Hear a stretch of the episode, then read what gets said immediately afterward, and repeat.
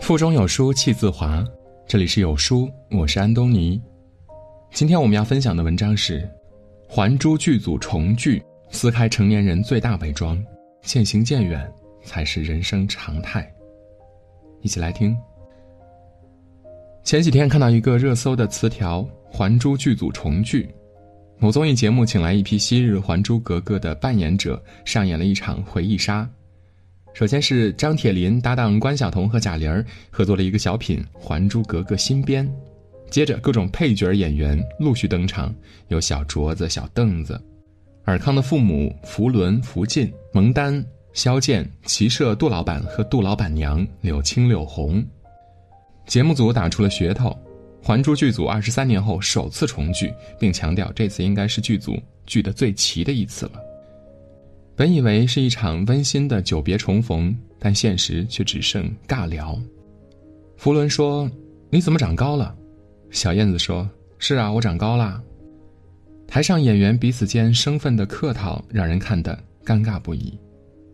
想想也正常，曾经一部电视剧将众人聚在一起，或许曾经配合默契，但曲终人散，各奔前程。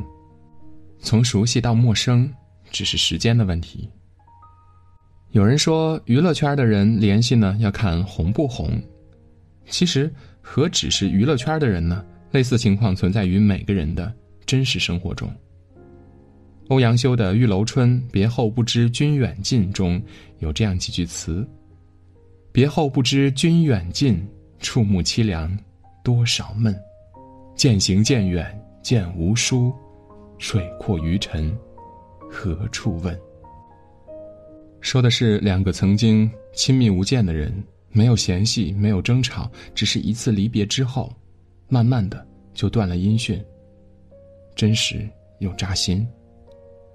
每个人都难免有那么几个曾经亲密无间，但却慢慢失联的朋友。越长大越明白，渐行渐远，才是人生的常态。去年很多人喜欢看《我们是真正的朋友》。其中一个很重要的原因就在于大 S、小 S、范晓萱、柳汉雅这四个人的神仙友谊，真的让人羡慕。他们相识于年幼，性格不同，事业发展程度不同，婚姻形态不同，但却始终没有弄丢彼此。二十岁年少青春的时光里，他们是无话不谈的朋友；四十岁有家有子之后，他们还能常来常往，分享心情。正因为难得，所以。才引人注目。看节目的时候，我总会想起曾经最亲密的一个好友小旭，因为是邻居，从小学到初中，我们都是一起上下学的。每天到点儿，在楼道里喊一声，放学在楼梯口等着一起回家，在路上分享每天的新闻趣事。那时的我们是知道彼此最多小秘密的好友。但中考结束，我们考入了不同的高中，交了不同的好友。有了各自的秘密，慢慢的，联系就越来越少了，到最后，彻底失联。少女兔写过一篇文章，说的是少年的友谊。第一关散在大学，第二关散在工作，第三关散在婚姻。这是多少人的真实写照，就像高晓松的《睡在我上铺的兄弟》中写的那样。你来的信写得越来越客气。那些曾经亲密的人渐渐疏远、走散，甚至没有太多理由，只是时光变迁、各自成长的必然结果。成年人的世界聚散无常，每个人都不例外。好友间的渐行渐远，有些是慢慢失联，有些却是有迹可循。知乎有一个话题。好朋友之间是如何变淡的？点赞数最多的答案是这样说的：为什么没有人承认是社会资源、地位、见识差距变大了？你的苦闷他无法理解，他的彷徨对你而言是变相炫耀。两个人无话可说了，只能叙旧，直到过去被反复咀嚼，淡而无味，又碍于情面，他被指责势利，还要勉强维持点赞的情分。当然了，有很多超越阶级的友谊，但两者的见识和思辨力一定是对等的。许多年少时间闯祸的朋友，只能被拿来怀念；许多因为恩情而结缘的人，也只适合报恩。朋友是需要交换观点的人，而不仅仅是交换感情。曾经亲密无间的好友，如果走到了两个不同的阶层，差距越拉越大，距离自然会越来越远。《世说新语》里有一个叫管宁割席的故事。管宁和华歆是好友，二人吟诗饮酒，谈古论今，一个人像另一个人的影子，但随着时间的推移，他们之间的不同慢慢显现。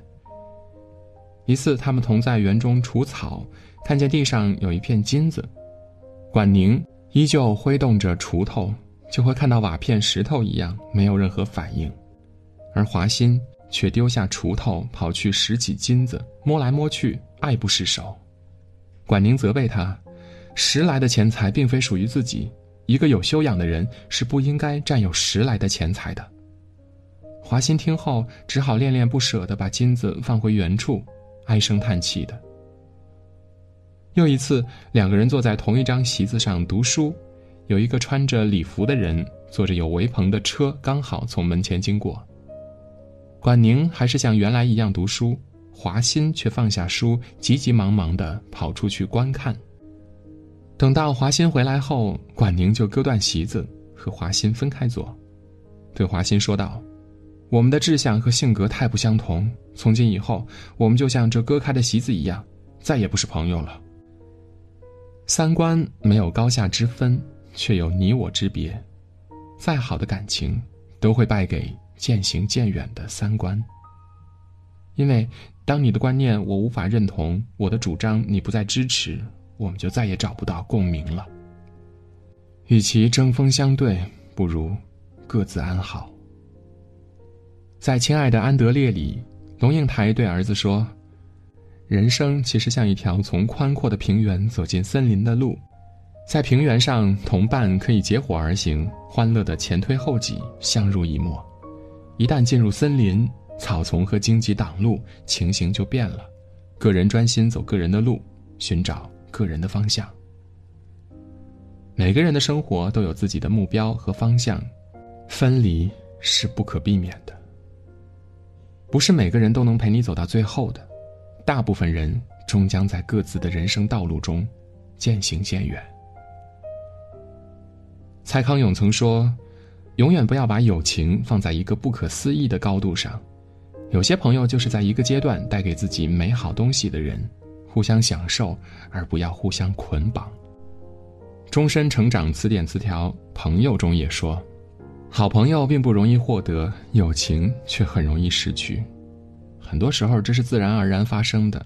每个人前行的道路不同，虽然曾经同行一段，但终归会渐行渐远。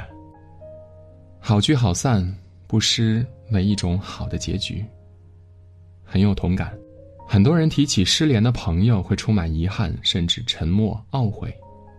但其实渐行渐远未必不是一件美好的事情，很多人注定只能陪着我们走过某个阶段。曾经的关系好是事实，如今的各走各路也是现状，这就是人生最真实的样子。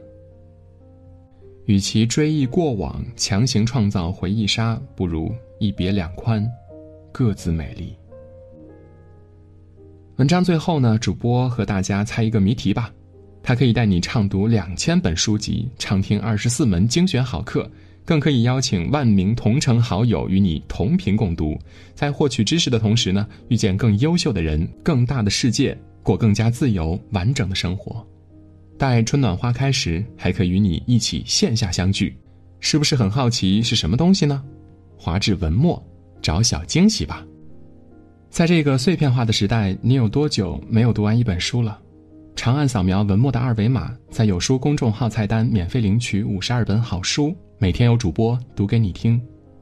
好了，今天的文章就分享到这里，感谢聆听，愿你的每一天都过得充实有意义。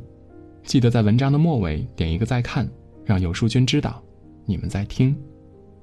我是安东尼，我们明天见。